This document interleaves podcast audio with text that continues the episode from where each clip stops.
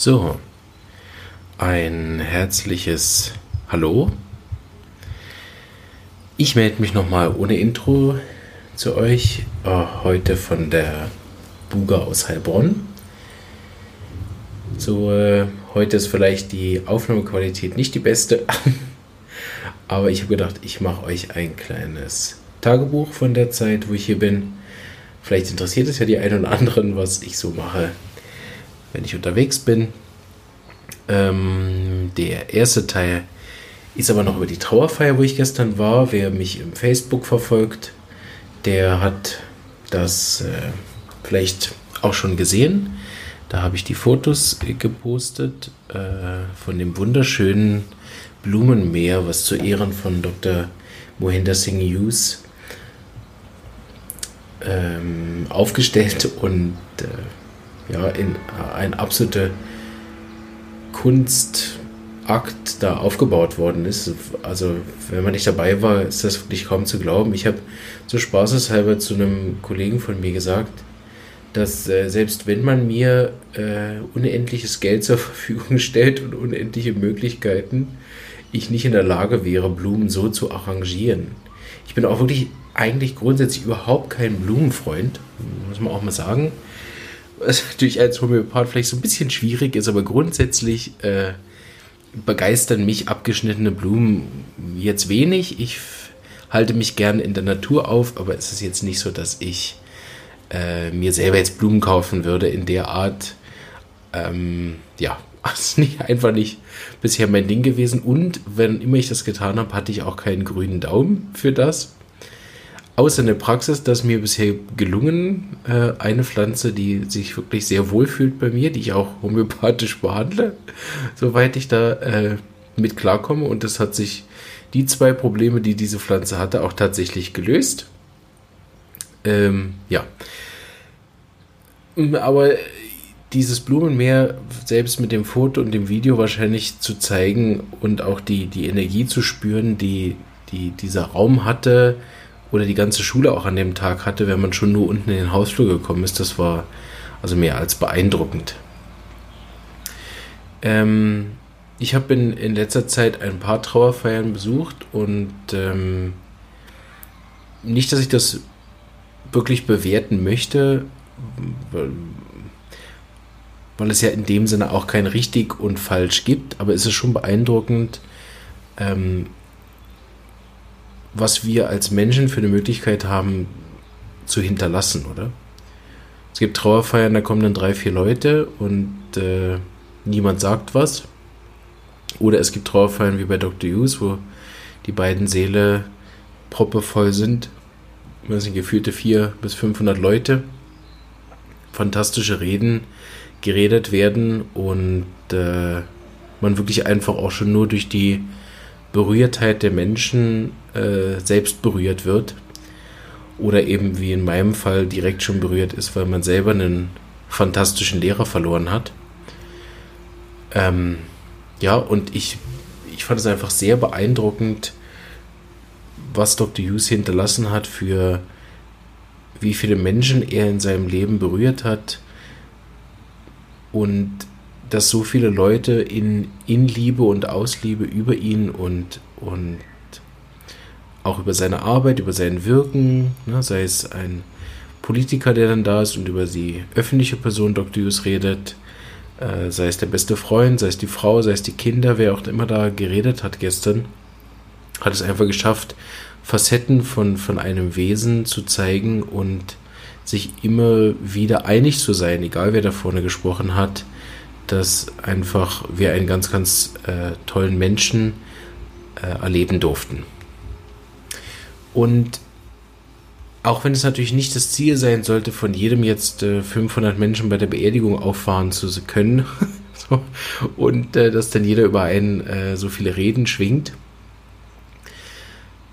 finde ich doch, dass man, dass es wie zum Denken anregt, was, was wir hinterlassen. Und es hat mich, mich persönlich in dem Punkt berührt und eigentlich will ich vor allem darüber sprechen, weil es ja wirklich sehr persönliche Wahrnehmung. Aber mich hat es nochmal motiviert, noch liebevoller zu versuchen, mit, mit allem Menschen, die mir begegnen, umzugehen. Nicht, weil ich dann auch 500 Leute bei meiner Beerdigung haben möchte, weil ich persönlich glaube, dass mir das dann ziemlich egal ist. Ähm, falls nicht, ist es mir wahrscheinlich auch ziemlich egal, weil es mir jetzt schon ziemlich egal wäre, aber ich wünsche mir einfach, dass ich die alle Menschen, die ich, die mir begegnen und denen ich begegne, dass ich mindestens versuche, ihnen ein Gefühl zu vermitteln, dass sie, wenn sie, wenn sie schon an mich denken, dass sie an mich denken als jemanden, der ein offenes Herz für sie hatte.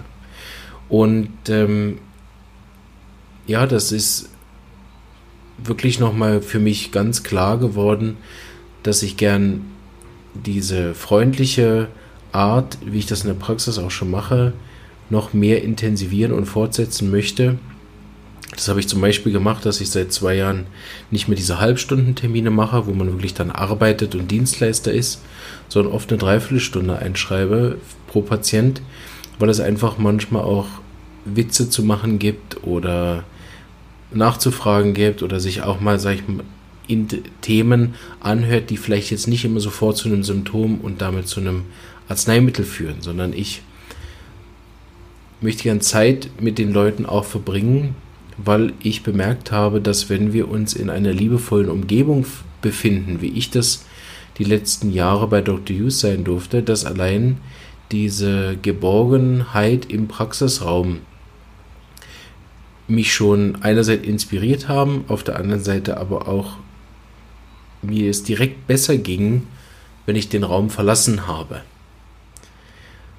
Das hat vor allen Dingen daran gelegen, dass er in den letzten Jahren, Dr. Hughes, diese liebevolle, verständnisvolle, friedliche, freundliche und bejahende Art hatte, mit mir zu reden, was mir sehr gut getan hat. Und ich habe am Anfang gedacht, das wäre, weil er mein Arzneimittel verstanden hat und einfach wüsste, dass man so mit diesen Typen auch reden muss. Also das hat er ja selber unterrichtet, hat gesagt, guckt, wenn ihr verstanden habt, dass der Patient das und das Mittel ist, dann redet auch so, wie es für ihn gut ist. Ich meine, wir wissen ja, was für ihn gut ist, so nicht dann laut werden oder befehlend werden, sondern genauso reden, wie es für den Patient ähm, gut ist weil 40 Prozent der Heilung ähm, macht es aus, wie ich mit dem Patienten umgehe und ob ich ihn verstehe. Bei der, Absch bei der Trauerfeier gestern habe ich aber gehört, dass das bei allen so war, dass sie das bemerkt haben, dass in den letzten Jahren er diese Fähigkeit, diese Aura, diese Charakteristika, ich weiß nicht, wie ich es nennen soll, diese Veränderung durchgemacht hat, dass er viel ruhiger, liebevoller, verständnisvoller geworden ist mit, mit allen um sich herum. Auch die Familie hat das gesagt, die Freunde haben das gesagt und ich als Patient und Schüler habe das eben auch wahrgenommen. Und natürlich ist es so, dass wir in bestimmten Lebensphasen auch bestimmte Charakteristika ausprägen können. Also wir können ja mit drei nicht weise sein. Vielleicht können wir mit 14 auch nicht weise sein keine Ahnung, vielleicht ist es auch ein Glaubenssatz, aber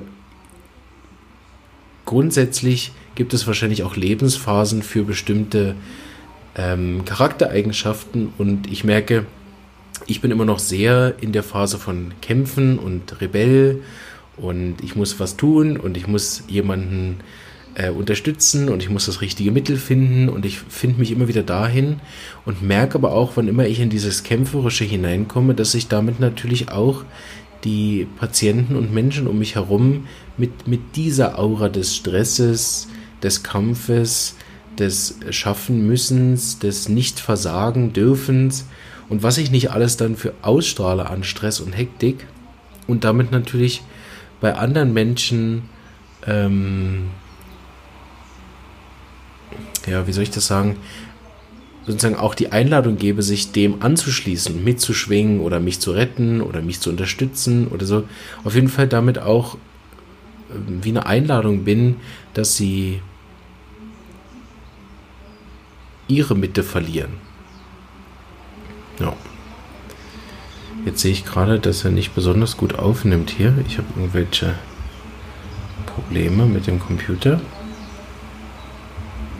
Muss ich nachher dann anhören, ob das alles funktioniert hat. Ja, du. Ähm, sonst äh, soll ich die Folge vielleicht auch nicht aufnehmen. Gut. Habe mich schön selber rausgebracht. Macht nichts. Ich war wahrscheinlich ungefähr fertig.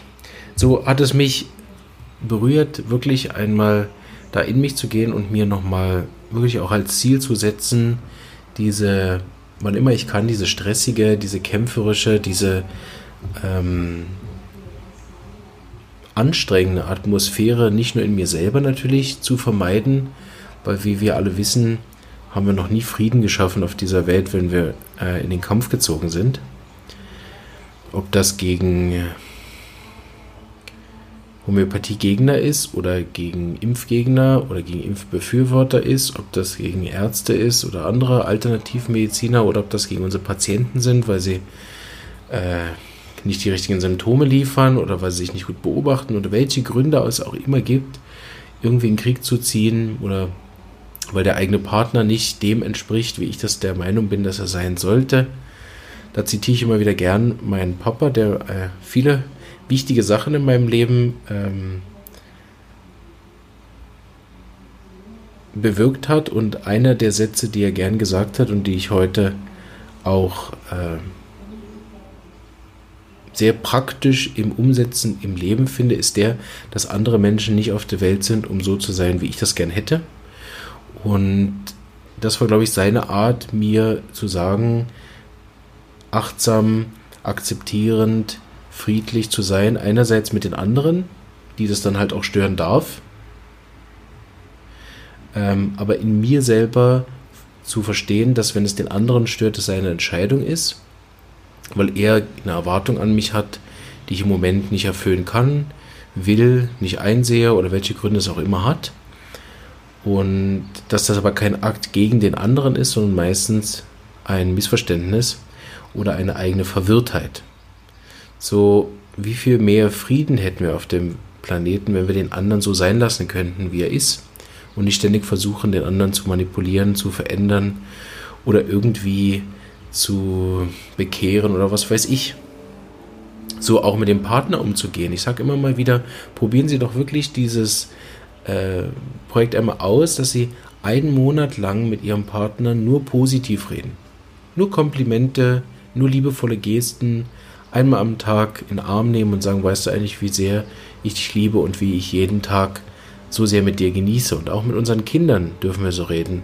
Und auch wenn nicht alle Patienten damit vielleicht gut umgehen können, aber warum nicht auch mit unseren Patienten dankbar, akzeptierend, annehmend und unvoreingenommen mit den Menschen umgehen. Und das scheint Dr. Hughes die letzten drei Jahre praktiziert zu haben. Äh, nicht nur bei mir, sondern auch bei allen anderen. Und das hat mich, wie ich jetzt schon mehrmals sagte, wirklich nochmal inspiriert und motiviert, diesem Beispiel zu folgen und das in der Praxis, in dem Freundeskreis, in der Familie noch mehr zu leben, dass der andere sein darf, wie er ist und ich jedem Menschen meine Liebe, mein Herz öffnen kann, ohne dass ich dafür etwas zurück brauche, ohne dass ich dafür Bestätigung brauche, ohne dass ich dafür irgendeinen Tauschhandel anbieten will, sondern ich frage mich einfach neu in den Beziehungen nicht, was kann ich bekommen? Ich frage mich nicht bei meinem Patienten, äh, was kann ich dem, äh, wie lange kann ich den behandeln oder was muss ich bei ihm ändern, sondern ich frage, also wie, wie würde es sich ändern, wenn ich mich neu einfach fragen würde, was kann ich für denjenigen für einen Beitrag sein? Was kann ich demjenigen geben und wo kann ich mit meiner vielen Liebe hin? ja, es war sehr ein, ein berührender Nachmittag, vor allen Dingen die Familie zu sehen, hat mich sehr beeindruckt. Ähm, teilweise auch ein bisschen traurig gemacht, das so zu sehen, der Leid von anderen. Ist ja nie ein angenehmer Anblick, das hat mich sehr berührt. Ja, und ich äh, wünsche allen, die äh, Dr. Hughes gekannt haben, dass wir uns in ihn, an ihn erinnern als jemand, der die Homöopathie über alles geliebt hat und das hat er immer auch selber gesagt, dass das seine erste Frau war und hat gesagt, wenn wir die Homöopathie lieben, dann kriegen wir von der Homöopathie Liebe zurück. Und ich glaube, in den letzten Jahren hätte er es noch umformuliert und gesagt, egal wo wir Liebe hingeben, wir kriegen Liebe zurück. Ob das von den Menschen ist, ob das von Tieren ist, ob das von Pflanzen ist, ob das vom gesamten Universum ist oder eben von der Homöopathie, spielt für mich heute gar keinen Unterschied mehr. So stellt sich nur noch die Frage, wie viel bin ich bereit zu geben? Und nicht die Frage zu stellen, was kann ich bekommen, wie viele Häuser brauche ich, wie viele äh, Nullen auf meinem Konto brauche ich, wie viele Autos brauche ich, wie viel Bestätigung, Anerkennung brauche ich, wie viele Zuhörer im Podcast brauche ich, sondern was kann ich geben, um den Podcast so schön zu machen, dass ich ihn mir gern anhöre, was ich immer noch selber tue. Und ähm, dann zu staunen, was da an Feedback zurückkommt und äh,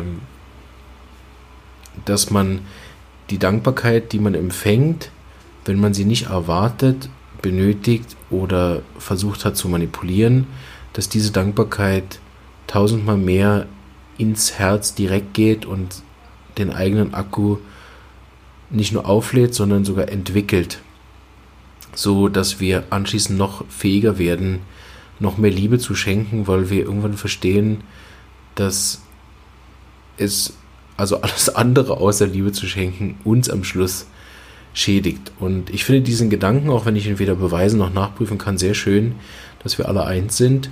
So, wann immer ich Liebe nach außen schenke, schenke ich sie eigentlich auch mir. So ist das wahrscheinlich ein hochgradig psorischer und damit sehr egoistischer Ansatz. allen anderen so viel wie möglich zu schenken, weil ich damit mich selber bereichere. In diesem Sinne wünsche ich euch ein schönes Wochenende oder wann immer ihr das auch hört. Und ähm, die nächsten Folgen, die hochkommen, sind alles so Vorträge, die ich halte in Heilbronn. Ich kann sie nicht live mitschneiden, dafür ist die ähm, ja, die, die technischen Möglichkeiten sind dafür nicht da und bei den anderen, die Vorträge halten, habe ich auch irgendwie nicht die Erlaubnis da, das einfach mitzuschneiden und ja, deshalb habe ich gedacht, ich lasse euch an meinem Teil teilhaben und spreche das einfach ein, was ich als Vortrag machen werde. Denn es ist nicht ganz live, aber mindestens spontan inspiriert von der Atmosphäre der Buga Heilbronn. Alles Gute und eine schöne Zeit. Bleibt gesund. Bis bald.